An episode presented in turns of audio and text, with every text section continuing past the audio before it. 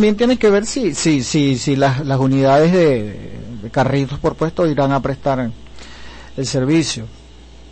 Eh, Guarapo escribe, buenos días David, todavía en PDVSA está, está esa mente anti-revolución capitalista en sugerencias. Saludos al camarada Dani Jaime Guevara. Ah, no, no tenemos... La señora, la señora Tania desde Terraplén haciéndose presente como cada día. Buenos días David, saludos desde la Florida 2. Por favor, necesitamos información respecto a la situación del COVID-19 en Anzuategui y específicamente en Anaco. Sobre este tema, cabe, apun- cabe- cabe apuntar algo, cabe apuntar algo que, que, debería de, la alcaldía o la autoridad en materia de salud emitir un boletín, un boletín diario independientemente de que hayan o no hayan casos nuevos, ¿no? Eh, mira, hoy no hubo caso, hoy no hubo caso, porque corren muchos rumores por la calle y eso perjudica. De, de los que están aquí, porque hay más de 92, 90 anaquenses que han llegado de viaje y que queremos estar al día que están haciendo, si están vigilados, Por si eso- están cuidados. Esa falta de información que tú acusas es la misma que acusa la señora Tania, que no sabemos nada. Entonces la alcaldía debería emitir un boletín diario por sus redes sociales, hacérselo saber a todos los medios de comunicación para que los medios de comunicación tengan la posibilidad de informarme a la gente, mira, hoy no hubo caso, hoy no hubo caso, hoy no hubo caso, llegaron tantas personas de Brasil, están ubicadas en tales partes. llegada, Claro, pero que, que la alcaldía debería informar, mira, llegaron 50 y los 50 le hicimos las pruebas, están confinados, están en cuarentena, están bajo observación, X, para que la gente, tiene mucha razón la señora Tania en su solicitud.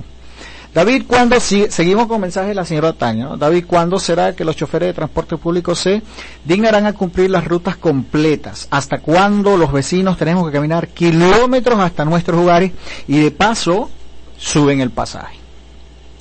Eh, Tania dice que el invitado tiene razón, hay una parte de la oposición que agarró eso de tumbar a Maduro para lucrarse.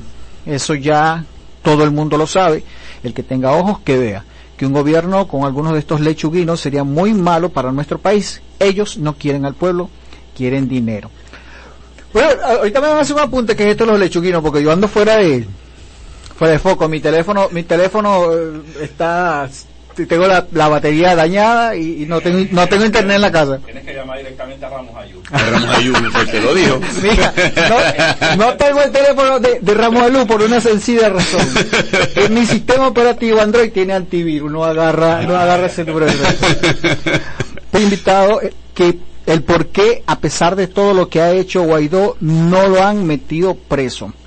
Venezuela necesita una, una oposición patriota que quiere al país para la revolución sería hasta sano. Yo coincido con eso pero hay que estar pendiente de lo que hace Luis Parra en la Asamblea Nacional. Ellos deben dar muestras de que están con el pueblo. Y dice, eh, Bonilla de nuevo insiste aquí, está presente. Sí, sí. Primero no estaba y ahora está el vecino, hermano. Ilustres amigos invisibles, eh, Urlar Prietri. no sigan llamando guarapo a ese señor, llámenlo néctar. Hay Guarapo, un hermano también ahí de la calle Agua. A ver, néctar. De ahora adelante, néctar. Guarapo también, gente que son Bueno, amistades. Ahí te dejaron unas mm, unas inquietudes, ¿no? A mí eso de los lechuguinos, infórmenme, no sé si Ramos Alú se fue para la asamblea, lúcete. ahora sí haya ido. Lúcete, Dani. Sí, bueno, eso es. eh, coloca hasta sus hijos. Lechuguín. Los hijos de Henry Ramos Ayú. Sí, Henry Ramos Ayú fue, bueno, no, y fue un poquito, un poco más allá, se metió hasta inclusive con tendencias sexuales de, de, de, de toda esa gente.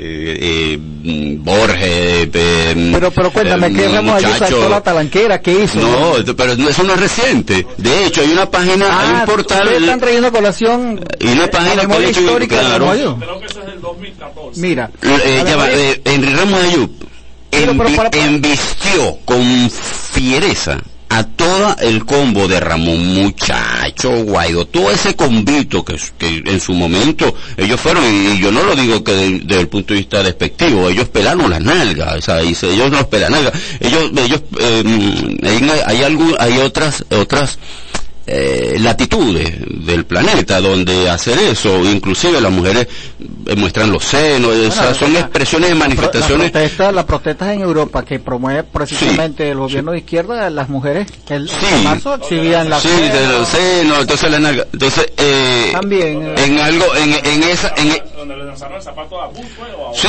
entonces bueno, hay expresiones lo- que de, por- de, por de- mayoría. de otras idiosincrasias que tienen cabida ya, yo no las critico, o sea, cada quien es su... su- Pero, pero cuando tú, para que tú veas la desconexión con el pueblo venezolano, nosotros somos Caribe, este machito, o sea, esto es otro swing latinoamericano, venezolano, eso, eso por mí, entonces lo que, lo que genera, y me disculpan, es una jodedera, entonces tú el efecto que quieres tú plantear, que te tomen en serio en una posición de, de rechazo de reclamo, tú terminas de una mamadera de gallo, entonces eso no lo haría un dirigente serio, pues de ningún tipo de tendencia. Este, bueno, pero ellos lo hicieron, pues precisamente porque han tenido un- una connotación de formación quizás más europea, se criaron, estudiaron, qué sé yo. Bolívar Pero- tuvo una, una, una formación europea también. Sí, y, y sin embargo, pero ve- pero No, date no, cuenta, pero- y date cuenta que Bolívar eso lo estaban usando. y date cuenta que y date cuenta que Bolívar rectifica incluso a su política. Yo creo que eso es lo que le falta a los políticos de aquí. Yo le he dicho a los aquí, hace falta mucho hacerse el Rivera, porque tanto en el gobierno como en la oposición hay unos dirigentes que son unos bate quebrados y nadie se atreve a decírselo ni dentro de sus partidos ni de fuera, porque muchos están presos de, de algo que llaman la solidaridad automática, la Y- eso- en donde el mejor, el peor mío es mejor que el mío. Y eso hace un Oye, daño, ah, pero- un, daño impresionante a, cualquier organización cuando no se dice la verdad. de- ahora, lo que sí es que tú mencionabas a Bolívar, que tuvo una formación europea, pero precisamente Bolívar, Bolívar, es que cuando hablamos Bolívar de formación viene y- europea y- no podemos decirlo de manera negativa. No, no, a cualquiera no. le gustaría tener No, lo que pasa es que tú puedes tener una formación, pero cuando tú vienes a actuar Ah, políticamente, tú tienes que estar climatizado, Claro, porque tú no te vas a poner, tú no te vas a poner sobre todo todo el día bajo el sol. Pero o sea, tú cuando que por una formación europea pareciera que lo decimos de un sentido peyorativo. No, no, peyorativo en el sentido de que tú no vas a actuar sobre el pueblo con la misma estructura mental de Europa, porque Ah, bueno, tú estás pero- aquí en Venezuela, es que entonces tú te pelas las nalgas y no vas a tener un efecto, una conmoción de reclamo serio ante el venezolano, sino ahí como una burla. Por ejemplo, por ejemplo. Dani no necesita traductor, yo lo entiendo perfectamente.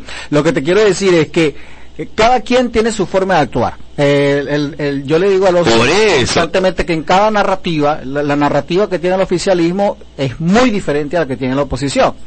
Y que toda la vida ha sido así, ¿no? Y hay gente, hay líderes de izquierda que se han formado en Europa y Europa tiene una de, la- de una de las izquierdas más Pirela, exitosas, más exitosa del mundo. Y no podemos cuestionar No, pero Espirela, la tú la ves. formación europea ni ponerlo No, no, no es como si- cuestionamiento. como si es algo más. No es, no es cuestionamiento ni malo, sino que No, pero lo decimos así, entonces la gente empieza a criticarle a los No, demás. pero bueno, pero, porque pero permíteme entonces, Europa y eso es- pero permíteme aclarar entonces, ¿qué, qué sucede? Por ejemplo, por ejemplo, el caso de Bolívar te, te lo, te lo pintas con mucha claridad. Bolívar, incluso en sus primeras de cambio, Bolívar, eh, eh, Miranda desconecta, o sea, una, eh, toma una acción sobre, eh, con un proyecto emancipador desconectado del pueblo venezolano. Bolívar le sucede lo mismo, yo lo hace, yo, de mi opinión. ¿Por qué? Porque es en el momento, tanto así. Pero es que la idea, tanto- ahora pero que ese tema, ahora que tocas ese tema, redondear la idea. La revolución viene de Europa. Sí. El concepto de revolución Claro, viene de Europa. precisamente en, en el plano de, de, de- eminentemente francés, pues en el plano de la- del siglo de las luces, pero permíteme redondear la idea de, de Bolívar. Tanto así, tanto así. Para que me rodee la de de Lupa, hacerte una No, para que vamos para la Ramón, pero precisamente que es Bolívar, porque si no es así, si estuviera desde en su inicio, y esta es mía, mi opinión, desde su inicio bien orientada a la idiosincrasia y a todo el elemento eh, venezolano, no hubiese tenido el problema que se le presenta con eh, eh, el de aquí de la batalla de Urica, con Bobes, el uruguayo.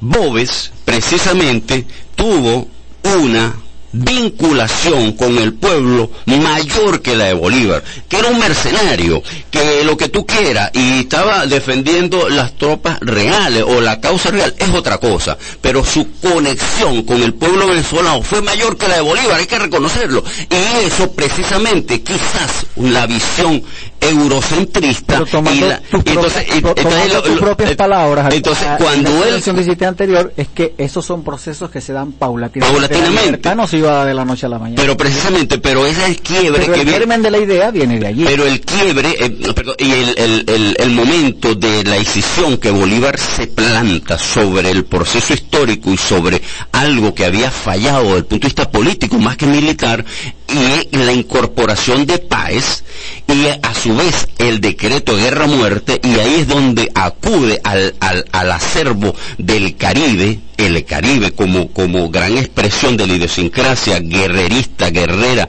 del, del venezolano, del entonces eh, Caribe, y es allí donde planta sobre esa, esa semilla que eh, prende toda la gesta ema- emancipadora, ahora sí conectada con el gentilicio. Y es allí donde lo bueno de la visión este, que tomó de Napoleón Bonaparte y lo bueno que tomó de toda la visión emancipadora, producto de la revolución burguesa, por cierto, que producto es de gran parte del germen y es la semilla de, lo que hoy tenemos, este, que, que lo tenemos que redondear co- como, como idea, y es allí donde emancipa.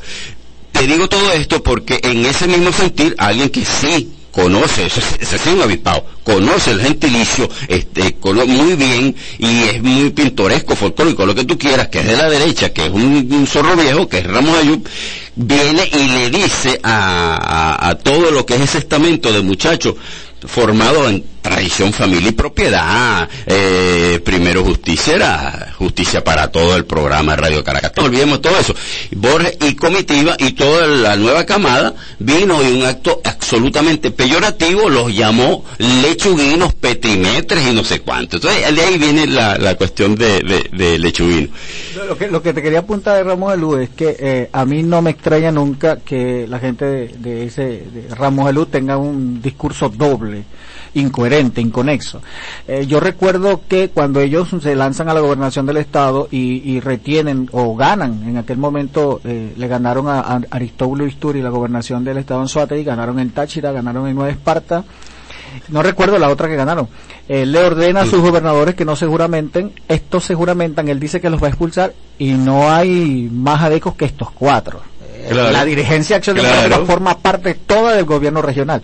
Le prohíbe a sus militantes que se lancen a, a las alcaldías y aquí en Anaco tenemos un, gobi- un gobierno adeco Ajá. y él amenazó, advirtió o informó a la comunidad de que el militante que se lanzara iba a ser expulsado, de Acción Expulsado, Democrática. expulsado, pero Luis Guevara, expulsado. pero Luis Guevara Marrón no está expulsado porque todos los actos los hacen Acción Democrática y la alta dirigencia de Acción Democrática fue es la que forma parte del gobierno local, la que dirige el gobierno local y la que lanzó los, los candidatos a la Pero por eso mismo hace falta una oposición seria, por Dios. Una, unas inconsistencias, pero ¿hasta cuándo? Lo que pasa es que el chavismo Ese- como que no le gusta ninguna oposición, ni seria ni no seria. No, Todas las va a atacar, todas las Pero- va a destruir y a todas les va a sacar hasta cualquier cuento. Cuando no Pero- lo tengan, se lo van a inventar. Pero precisamente yo yo veo con, con satisfacción cuando, cúnchale, hay gente como Ocho Como Claudio Fermín, inclusive como Parra, que están... Pero que- esa gente es como dices tú, como que- estaba diciendo ahorita, tiene- esa gente no tiene ninguna conexión con el pueblo, que- pero ninguna. Pero lo que sí tiene es una conexión con un, con un sentido y un discurso nacionalista,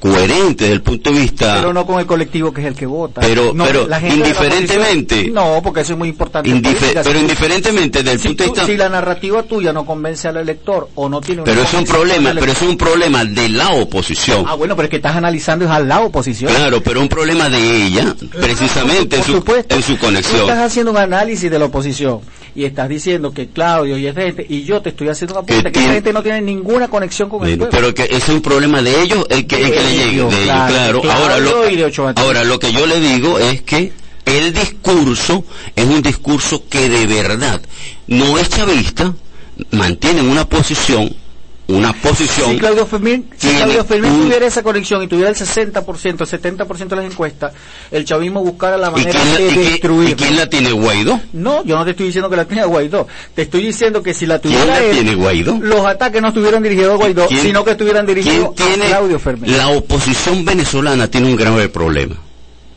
Que El tú- G4. que tiene, que tiene, es su líder, que es Guaidó, Guaidó, es tiene un amplísimo rechazo.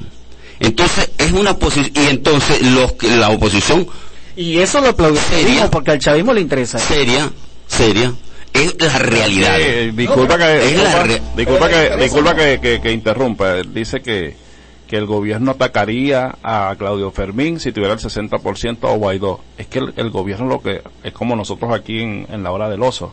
Nosotros lo que hacemos es darle lectura a lo que ustedes, a, lo que ellos mismos se atacan.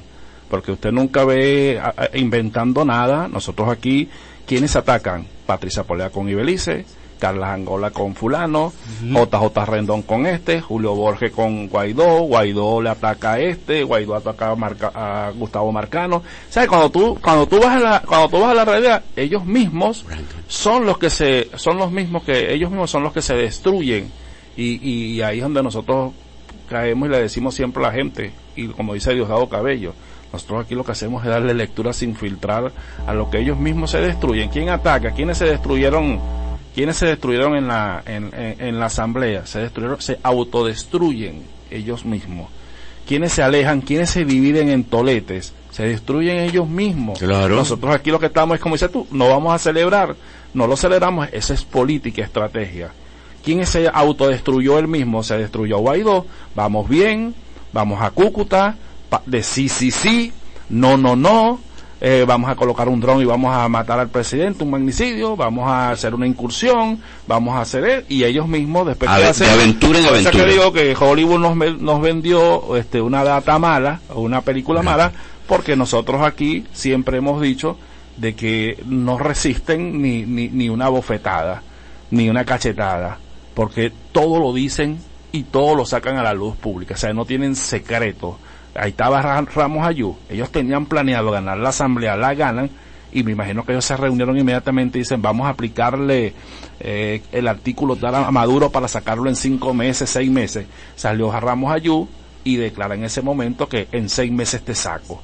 Tú le estás dando un, pre- un aviso al, al- al- a la política del gobierno y el gobierno actúa en ese momento. Ah, tú me vas a atacar a mí y en política se vale todo. Claro. En política se vale todo sin dañar, sin usar las herramientas, la herramienta como pueblo para dañar, para dañar al otro y para sacar al otro del Claro. poder. Eso es todo. Ellos mismos son Aquí los y que en, to- y en todas partes del No, mundo. es que yo no, Guaidó se, Óyeme. Guaidó se autodestruyó él solo. yo no estoy hablando ni, ni quiero sonar como abogado de ninguno de ellos. Yo estoy inscrito desde hace mucho tiempo en algo que trato de hacer, que es muy difícil, que es ser imparcial y objetivo. Eso Son no dos cosas. no por eso, eso es tan difícil. es Es- utópico. Disculpa y yo siempre digo, la gente que a veces nos caemos aquí, queremos ir por una línea del, ce- eh, del centro para, para, para no molestar ni, ni fastidiar, ni que se sienta ofendido a nadie, pero eso de imparcial, de que tú eres caraquista o eres magallanero, no, no, yo no soy de ninguno, si fueran los únicos dos partidos igual, yo no soy oposición ni soy esto, yo no soy católico, ni- no, mi hermano, aquí en este, en este país, en este país, en este mundo no existe imparcial. Todo, cada quien se declina algún, algún Sí, pero es que yo no digo la imparcialidad como que tú no tengas tu corazón comprometido en algo porque eso no existe, pero sí tratar de que tu criterio que tu, de que de que tu criterio trate de ser lo más le llegue le llegue a, a- a la mayor cantidad a la mayor cantidad de personas. Siempre hay un Tú puedes tú puedes tú puedes tener eh, eh, tu corazón, tu afecto puesto en alguna ideología política, Ah, pero tú Trata de- de- en tu trabajo tratas de darle cobertura a todos, entenderlos a todos y tener empatía con las ideas de todos. Porque Sí, sí, como creo como... que el sentido de Estado y el periodismo más lo reclama. Tú ves estas expresiones de estos periodistas como Patricia Poleo, como todos los que ustedes nombraron, eh, serán, ten- tienen una trayectoria y todo lo que tú quieras. Pero cuando dejamos de hacer periodismo, perdemos credibilidad. Y cuando perdemos credibilidad, perdemos una parte importante de la audiencia, porque el periodista no quiere llegarle a la gente de un partido político.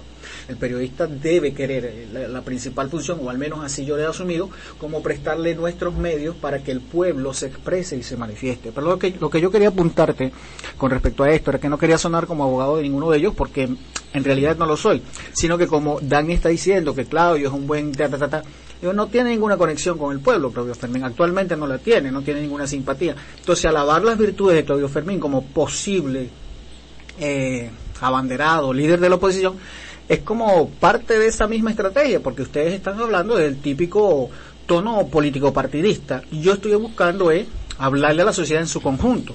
Que hay errores en la oposición, bueno, eso es más obvio. La oposición venezolana es la única que ha podido hacer que sus errores sean más obvios que los, obvios, que los errores del gobierno, que también son desastrosos y son fatales. Pero no lo dirán ustedes, por su corriente política, por su disciplina partidista, porque les podría ocasionar hasta más problemas de lo que probablemente les ocasione tener algún punto de vista crítico. Yo no tengo compromiso con ningún partido político. Yo, en este momento, lo que estoy abogando es para que, eh, digamos, sí, este, si, si Claudio lo destruirían, si fuera Claudio, si fuera Simón Bolívar el candidato en contra, lo destruirían. ¿Por qué? Porque es como dijo el oso, es parte de la estrategia política destruir al adversario y el oso lo acaba de decir. En política todo se vale. Yo creo que no todo se vale en política. Creo que tenemos que hacer una política más decente, pero es muy difícil hacerla porque el pueblo está acostumbrado, la cultura política de nuestro país, la cultura política electoral, es muy diferente a eso que nosotros querríamos para un país mejor, ¿no? Sí, seguimos con lo, lo, del imparcial. Sí, fíjate algo, ahí yo quisiera eh, rescatar algo o aclarar algo. De verdad que yo eh, no promuevo a ningún dirigente de la oposición. Yo lo que sí traté de resaltar es el discurso de alguno que me parece coherente desde el punto de vista de, de ser opositor serio y de que es propositivo ante una visión que al menos sea nacionalista. Y he venido prestándole atención al de Claudio Fermín, Enrique Chatich y algunos otros que al menos tienen ese elemento. Que tengan conexión o no, bueno, eso es algo que deben resolver ellos. Y que si se busca después destruir por el chavismo, eso es algo que debe la instancia política respectiva responder. No, no, no me corresponde. Sin embargo, yo sí pienso que se ha dejado que los elementos y los estamentos políticos, institucionales, que tengan expresión la oposición, tanto así que no se busca destruir, yo no lo veo así, que tiene sus expresiones e instancias de poder, no en balde, como, o sino cómo se explica que hayan ganado una asamblea nacional en la magnitud que se ganó, o sino cómo se explica que hayan ganado y sigan ganando gobernaciones, cómo se explica que este que tengan eh, alcaldías, cómo se explican que tengan absolutamente eh, presencia en todos los elementos este, eh, eh, políticos y de la institucionalidad. Son cosas muy concretas en las cuales lejos de estar destruyendo están, están allí. Ahora que se autodestruyan, como bien lo dice el oso, eso, eso es otra cosa.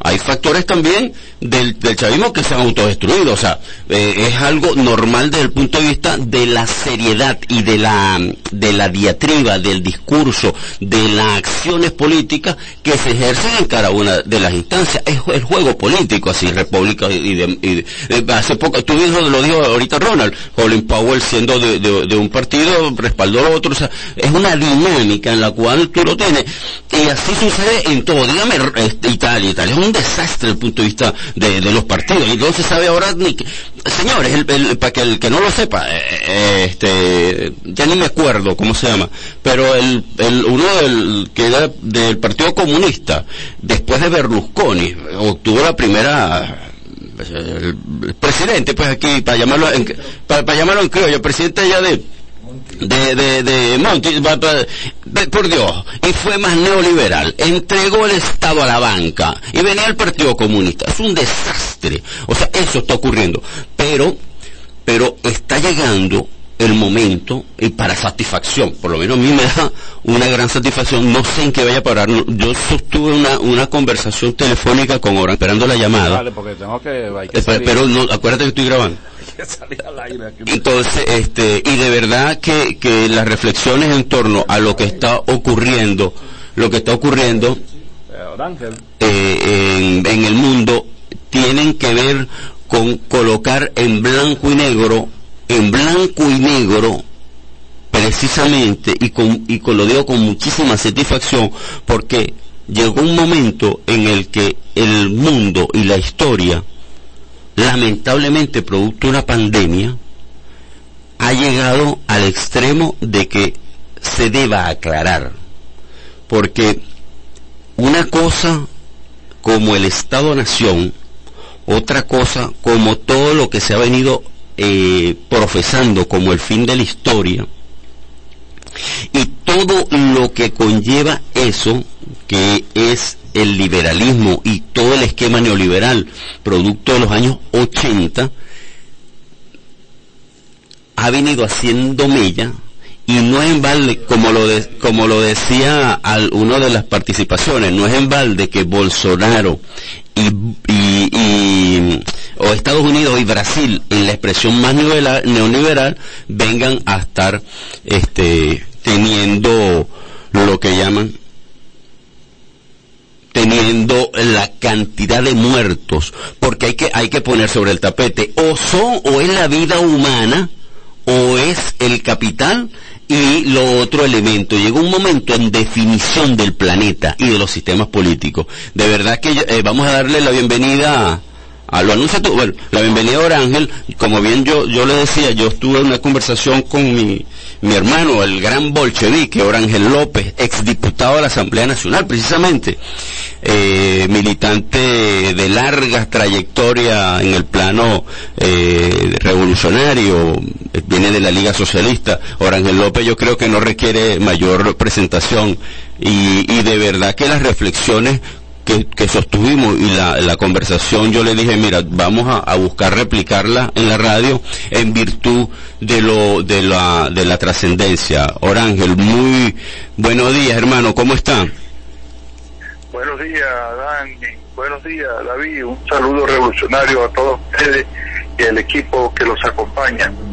Estamos, estamos en una coyuntura histórica que requiere mucha sensatez, mucha ponderación en el análisis. Yo creo que eh, de esta situación histórica, que podemos caracterizarla con varios elementos vertebrales, entre ellos el problema de la crisis sanitaria, que se ha transformado pues en una crisis de carácter social con profunda pues política yo creo que la pandemia, aparte del aspecto sanitario, ha desenmascarado algunas cosas en el sistema mundo, ¿no? Como es la contradicción entre la nación, el Estado-nación y el proceso de globalización del capital. En segundo lugar, está otro elemento que es la crisis sistémica del capitalismo. Y en tercer lugar tenemos la crisis de los mercados petroleros que de una u otra manera afecta el funcionamiento de la economía mundial. Pues. Y el cuarto elemento es la crisis geopolítica.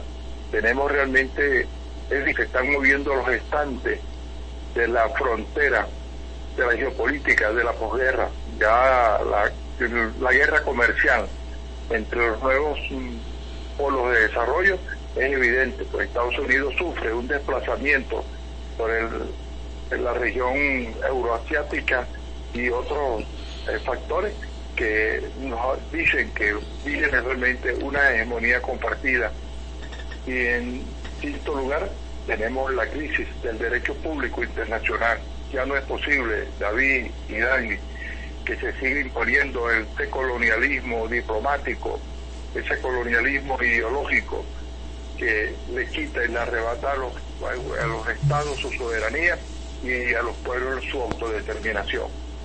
El sexto elemento es que hay una crisis civilizatoria al lado de estos aspectos que yo he señalado. Está planteado la necesidad de un nuevo paradigma del desarrollo, un nuevo paradigma civilizatorio. Boaventura de Sousa, este teórico intelectual portugués, habla de la pluralidad epistémica para referirse a la necesidad de construir una nueva epistemología, de construir un nuevo orden internacional, de construir, de, rescatar una cultura más humana y que realmente garantice un equilibrio en el universo. Adelante, Ángel. Ajá. Entonces, estos elementos Analizando cada uno de estos elementos se desprende la necesidad de construir una perspectiva del mañana. Eh, hasta ahora no hay elementos que nos dicen a nosotros cuál va a ser el desenlace.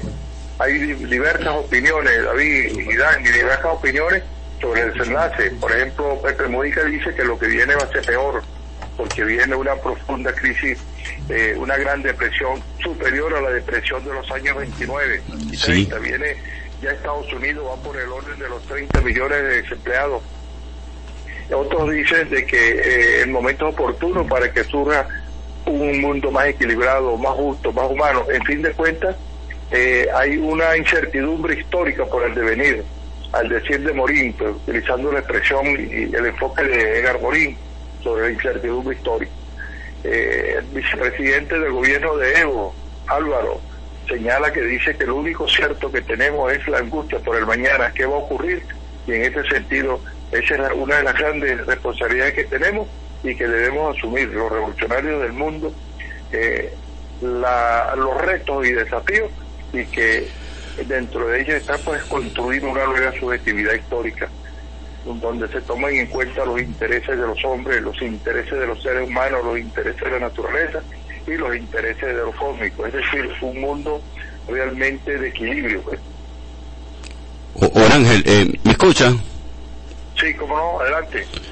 Mira, Orángel, de verdad, estuvimos conversando y, eh, hace días y todos los planteamientos que ahorita describes con tanta claridad estuvieron presentes.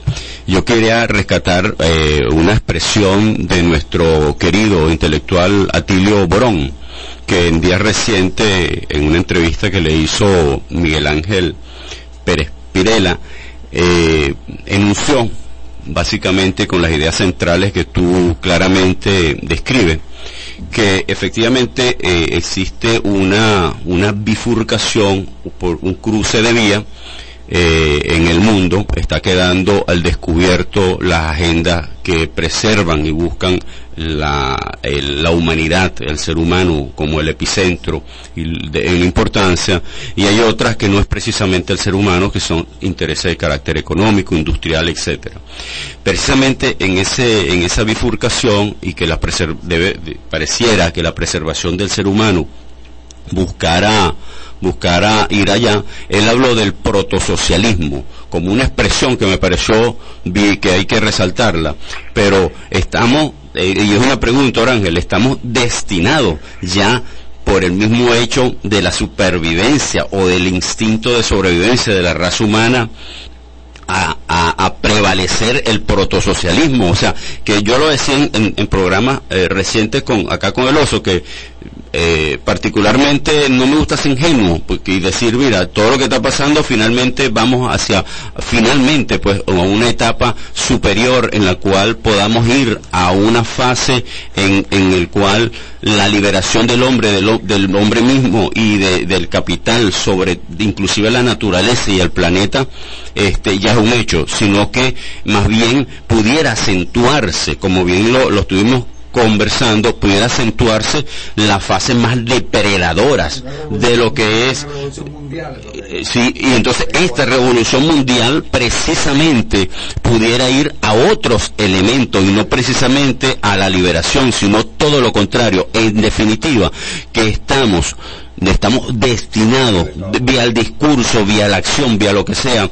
Por, e, ya, ya en Europa están hablando de que ese retroceso que se había teniendo en lo que eh, fue el estado de bienestar europeo, producto precisamente de la socialdemocracia, de elementos del socialcristianismo, venían en avanzada y se tuvo un retroceso en materia de lo que es todo lo que es el neoliberalismo y todo el desmontaje del estado de bienestar. Y hoy en día queda evidenciado en Italia, en España, en Portugal y queda y queda allí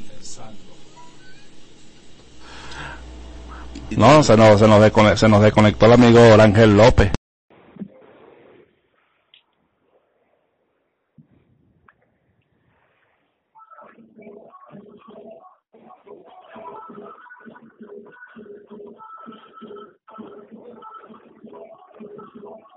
Por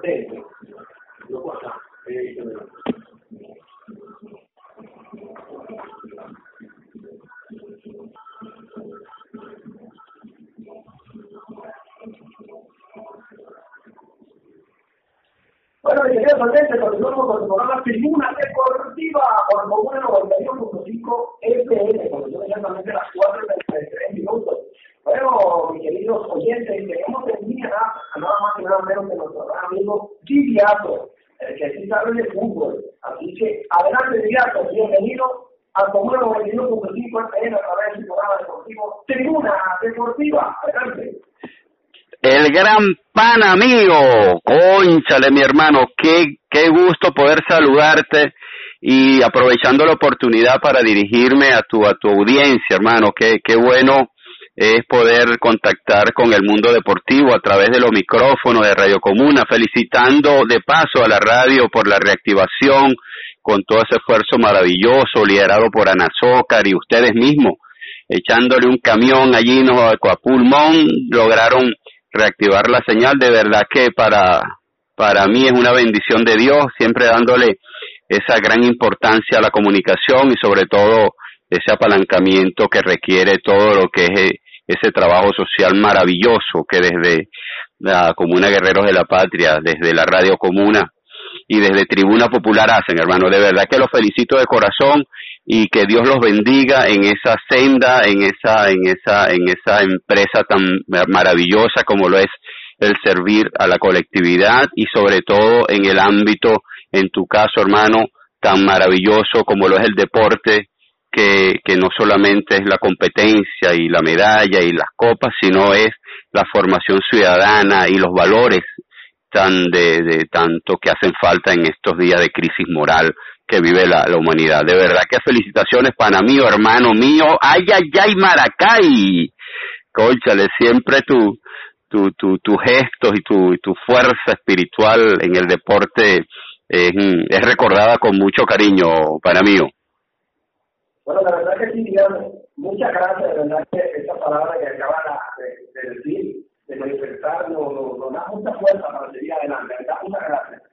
Bueno, ya, mira, eh, la verdad que en estos días de pandemia hemos necesitado de muchos deportes, por supuesto que tú lo sabes, lo que tú has vivido desde cerca, aquellos niños, aquellos muchachos de diferentes categorías en las cuales han llevado a participar y han, ha, ha llevado el nombre de Anaco y Alto yo quisiera, bueno, otro día dedicarte a los partidos porque tiene mucho material que, que dar, ¿no? Y eh, de mucho material que dar y por supuesto nosotros estamos muy contentos con todo ese trabajo tú. Más allá de esa palabra que tengo otras preguntas para ti muy importante que hacerte, ¿cómo te has sentido tú eh, eh, aparte de, de, de, ese, de, ese, de ese movimiento, de ese deporte, para enseñar a los niños que, que en ese momento de pandemia estamos como paralizados se sabe que estamos haciendo ejercicio por allá, muy alejados, manteniendo distancia y por supuesto los reglamentos que, que para, combatir el COVID. Sí, sí, este, efectivamente, estamos ante, ante una pandemia de carácter mundial, como bien se sabe, y todo lo que implique eh, resguardarnos es, es importante. De hecho, de hecho estoy hablando desde mi casa, pues bueno, algunos inconvenientes con la combustible que no, no me pudieron eh, permitiera estar allí en los estudios. Espero estar pronto, hermanito. Cuenta con eso. Este, y efectivamente, eh, en estos momentos, bueno, la, hay que pedir es, es, esa, esa calma, esa paciencia, aprovechar los días de, de un poco de flexibilidad para, para seguir haciendo deporte. Y bueno, yo creo que, que lo, a donde tú apuntas, que es el, específicamente en el fútbol, eh, muchas gracias por tu palabra, son muy, muy grata escucharla, sobre todo de, de ti, que tienes una, una, gran autoridad moral en, en el deporte anaquense, en la parte informativa y sobre todo en la dirigencial. Este, sí, me tocó hace algunos años estar, estar al frente, dando un poquito ese granito de, arena para los muchachos, sobre todo en, en el fútbol y hay, momentos muy gratos pues que, que de la mano de, de muchos dirigentes trabajando en equipos se, se lograron algunas cosas, algunos torneos de verdad de la mano de la Liga de Fútbol Menor, de la Asociación de Fútbol del Estado Anzuategui en su momento.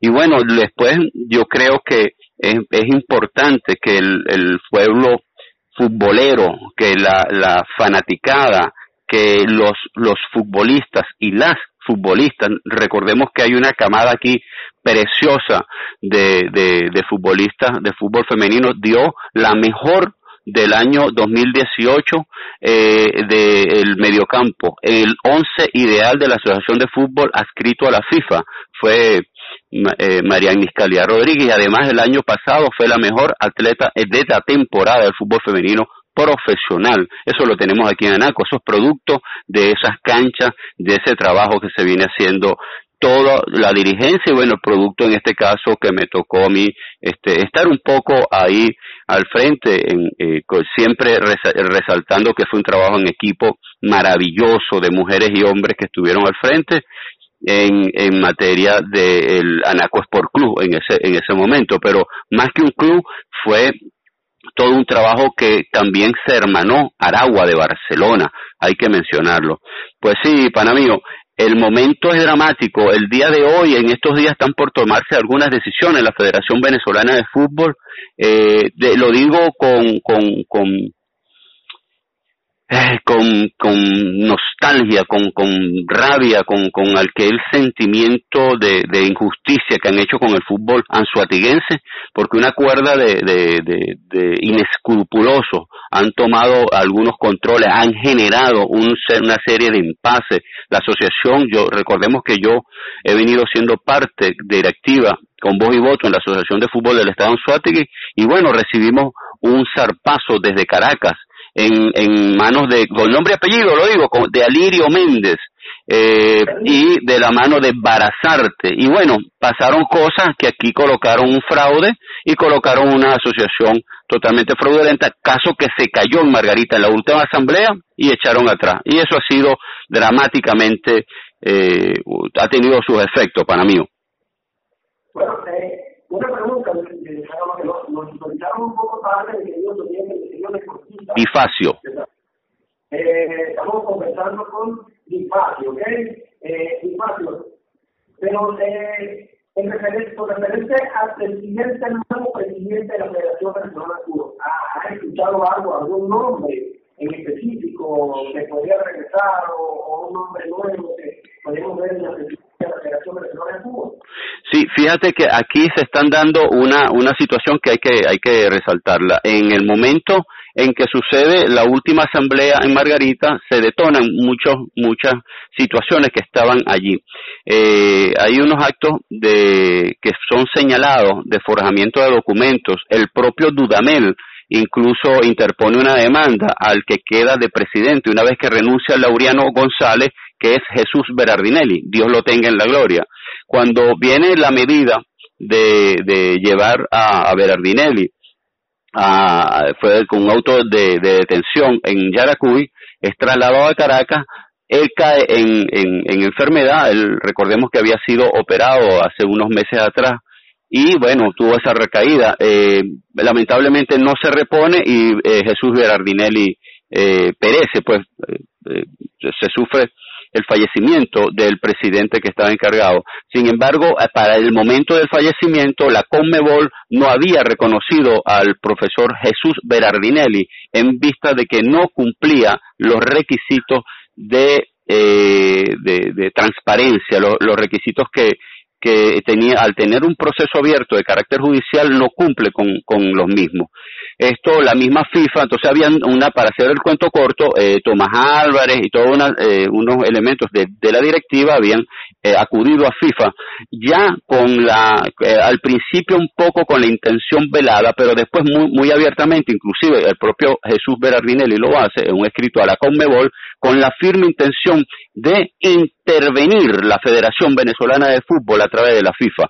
Para que todos estemos claros, la intervención de la, de la Federación Venezolana de Fútbol implica que nosotros nos quedemos sin participación en Mundial, en la Copa Libertadores por clubes que se han ganado su puesto, en ningún aspecto dentro del ranking de la, de la, de la FIFA, que es el gran aglutinador de todo eso. Esta estaría fuera, a eso estaban jugando, esa cuerda de bandido, eso es un, un crimen que le, que quieren cometer, como si fuera poco, las generaciones aquí en Anzuategui, para hablar de un caso específico, se han venido perdiendo por la atrocidad que han hecho, y la atrocidad dirigida por acá, por el sur, por el profesor Rafael Yanis, el cual hizo un fraude electoral, cosa que quedó al descubierto en la Asamblea en Margarita, vuelvo a repetir, ahora con nombre y apellido.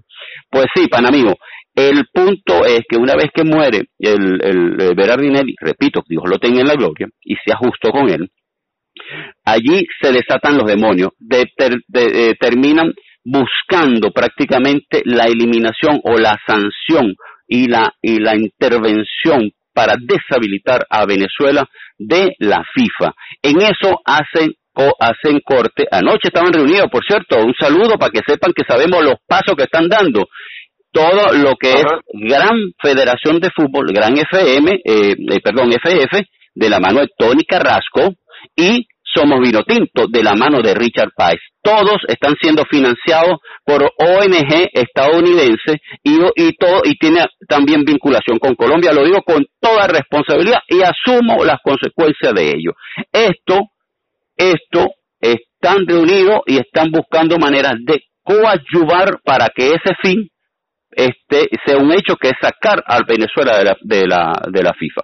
Ahora bien, como, como aquí este, Dios es bueno con nuestro país, siempre lo ha sido, y todos esos planes nefastos terminan cayéndose, me parece que es como el coyote panamino, que por más que hagan un plan, la piedra le cae encima todo el tiempo. Quizás algunas personas están viendo una gran oportunidad para meterse unos reales, como vienen haciéndolo, eh, creyendo que perturbar y tener un saldo negativo a Venezuela es un saldo negativo a personas del gobierno, qué sé yo, tratan de politizar este asunto. Recordemos que Dudamel este, no es ningún afecto a gobierno ni nada, es un entrenador, es un seleccionador y él mismo ha tenido injerencia en las demandas. Ahora bien, el dato que tenía y el, lo que quiero compartir, no confirmado por supuesto, y quiero que, que lo tengamos claro, es que se está hablando con insistencia el día de ayer y hoy iba a estar la noticia, quizás este mañana, es que el que va a estar asumiendo de manera temporal es Laureano González nuevamente, el cual no viajó como se había previsto por efectos de la cuarentena. Pues Laureano González estaría al frente de una junta normalizadora en la cual está integrada de cinco personas, dos que va a mandar la FIFA y dos que va a colocar el propio eh, Laureano González. Esta junta normalizadora para beneplácito del pueblo venezolano en su totalidad, el pueblo vino tinto, es la que va a buscar dar las condiciones para que en marzo se estén dando todas las elecciones, tanto de asociaciones de fútbol de Estado como de la propia Federación Venezolana de Fútbol. Es decir, que esta junta normalizadora es una junta que no va a permitir que Venezuela se quede fuera de, fuera de ninguna competencia de carácter internacional y por ende sea siempre ranqueada a nivel de FIFA, a Panamío. Te di varias premisas ahí, varias premisas ahí de lujo. ah, sí, señor. Oficialmente, bueno, estamos, estamos conversando con Dani Difacio. Eh, Dani, este, es preocupante, ¿no? La, lo que está comunicando, por supuesto que sí, eh, porque recordemos que ya estamos a punto, ¿no? De, jugar lo que es la eliminatoria de la Conmebol al Mundial eh, siguiente. Y también aunado a eso, bueno, que podemos imaginar la Copa América, tenemos la Copa América encima, tenemos la eliminatoria Copa Libertadores y la, la Suramericana. Entonces, pensamos, bueno, pienso yo, a mi punto de vista eh, personal, que bueno, eh, teniendo una federación bien conformada, tenemos todos los puntos de vista ya en mira a la eliminación del, próximo mundial que tenemos un trabuco, Dani. Sí, efectivamente, muy buen equipo. Con, con, el, con la, mira, mi hermano, aquí de verdad, verdad, nosotros tenemos que darle un aplauso de pie y prolongado a nuestros muchachos y a nuestras muchachas. Nosotros recordemos que somos en fútbol femenino dos veces cuarto lugar del mundo. Somos mundialistas en el fútbol femenino. En el masculino no hemos llegado a ello, pero vean las grandes figuras. Hermano, no hay ningún club en el mundo. No hay ningún club en las en la Champions, en las mejores ligas del mundo donde no estén los venezolanos brillando. Eso quiere decir que talento hay. Aquí el problema ha sido organizativo. Aquí el problema ha sido de un sistema. Aquí el problema ha sido de que no se ha elaborado un proyecto concreto y llevado a cabo. Y nosotros tenemos que ser críticos y autocríticos. Yo te hablo como integrante para la última elecciones en la Federación Venezolana de Fútbol yo estuve en una plancha que fue la plancha 3, la plancha de la esperanza, la, la, que tenía al frente al profesor Antonio Cabruja, decano del fútbol menor. Sin fútbol base, sin fútbol desarrollo, no hay ningún país mundialista. Nosotros tuvimos, Panamío, trabajando arduos meses con un proyecto en el cual participó incluso gente de aquí de Anaco de manera eh, proactiva de Mérida, Táchira, de todo el país, del centro ni se diga, un saludo a Hermes allá en, en, en Caracas, eh, y así en Valencia, y así armamos un trabuco. Eso fue el Comité Venezolano de Fútbol. Pues el Comité Venezolano de Fútbol montó un proyecto en el cual pone sobre el relieve, basándonos e inspirándonos en el sistema tan grandioso brasileño y, un, y una experiencia que se tuvo mundial que pocos le han prestado atención, pero que tiene un gran contenido que es el fútbol de Bélgica. Entonces, y, y así todos los sistemas. Elaboramos todo un proyecto de siete grandes vectores que en algún momento lo vamos a estar hablando, Panamío, con, con detalles, pero que en esencia eh, da la preeminencia a que, por ejemplo, en el, el de Bélgica apunta 20 años en los cuales el fútbol base y el desarrollo y un sistema de, de de, formación tanto de atletas, de entrenadores, remuneración, seguridad social y todo un elemento de certificación vinculado y con todo ese, ese gran apoyo que da Conmebol. Sabemos que Conmebol da un millón de dólares anuales acá. ¿Cuántos de esos ni siquiera han mandado ni siquiera el aire para los balones aquí en Anaco ni en el Tigre? Todo ese recurso se mandaron aquí a una gerencia de desarrollo que se expuso aquí en Anzuategui deberán responder, y lo digo con toda responsabilidad, deberán responder por esos recursos que, que mandaron acá, porque nosotros en la asociación no recibimos ni medio, porque nunca fue reconocido, nunca fue reconocida para la, el otorgamiento de, de, de recursos. Pues sí, ese proyecto de la Comisión Venezolana, del Comité, perdón, Venezolano de Fútbol, está vigente más que nunca y lo vamos a llevar al debate nacional. Pues eh, cuenten los clubes, lo digo y asumo eh, la vocería, en este caso de, en el, en, de lo que estamos hablando acá por Radio Comuna con Pana Mío, de el mayor de los apoyos para normalizar y regularizar todo lo que es el plano eh, jurídico legal con la el IND y de, de, en vista a las próximas elecciones de todos los clubes, de todas las ligas y de todo el espectro futbolístico del Estado, porque tenemos que ponernos las baterías. Yo lo estoy hablando como el Comité Venezolano de Fútbol y quiero aclarar algo. Yo no tengo aspiraciones de, estar, eh, porque de verdad que he estado separado por cuestiones de trabajo, pues. Pero sí, definitivamente, en el Estado de tenemos un liderazgo como el del profesor Enzo Traetino, que está incólume, es, tiene solvencia moral y yo espero que la nueva dirigencia fresca, lozana, eh, vigorosa, saludable y sobre todo honesta, se incorpore a los espacios de dirección y dirigencia, pero para bueno, para ceder ese testigo a toda esa juventud que está emergiendo. Ya, ya es bueno que, que vayamos todos fortaleciendo y que esos recursos que bien vienen por Conmebol pues lleguen a donde tengan que llegar. Aquí eh, quedaron en deuda, hermano, para que la gente lo sepa. Aquí Piedraíta iba a venir para Canaco y desde, desde, desde, el sur el señor Rafael Llanes llamó al señor Alirio Méndez y pararon al ex seleccionador Vino Tinto cuando nosotros teníamos los clubes aquí de Anaco, Anaco Sport Club, Liendo, Cras, eh, Estudiante y, y, todos los clubes y todos los muchachos iban a estar eh, siendo exhibidos acá a, a, a Piedradita de la manera más, más, y de ahí se iba para el sur. Y eso fue impedido con una llamada telefónica que hicieron allá. Es hora que la gente lo sepa. También es hora que la gente lo sepa, Panamío, que el, eh, toda la gira que hizo el seleccionador de la, del femenino, donde bien seleccionaron a Deina Castellano, iba a estar acá en Anaco y también fue detenido. Y lamentablemente nuestro querido Tabaco cayó en la presión que le hicieron la directiva de la Federación Venezolana de Fútbol. Pues trabajemos para que ese tipo de asquerosidades, de actos miserables, no sean repetidos y que nuestros atletas sean respetados. No puede ser que en la selección vino tinto de Anzuategui en este momento no esté ninguno y de que el año pasado no haya estado ninguno. Esto es una cuestión que es asquerosa, pero una campaña vil que han emprendido gentes del sur del estado con nombre y apellido y que después Alirio Méndez coloca un gerente de desarrollo y ingentes recursos vienen a caer aquí. Pues llegó el momento de que deban responder cada y uno del cada céntimo de los que fueron otorgados aquí, porque que yo sepa, en esta zona no llegó, pero ni el aire para los balones. Entonces, de manera positiva, el Comité Venezolano de Fútbol va a brindar una plataforma para restablecer todo eso y bueno, la dirigencia que se sume, bienvenida porque el testigo hay que entregarlo, para mí.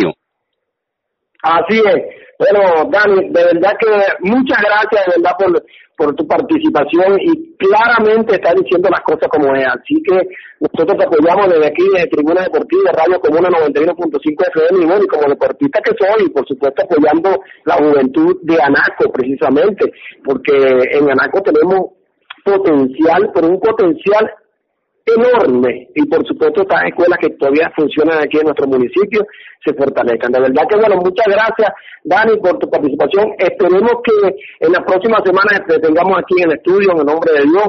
Eh, bueno, te puedo despedir, Juan amigo.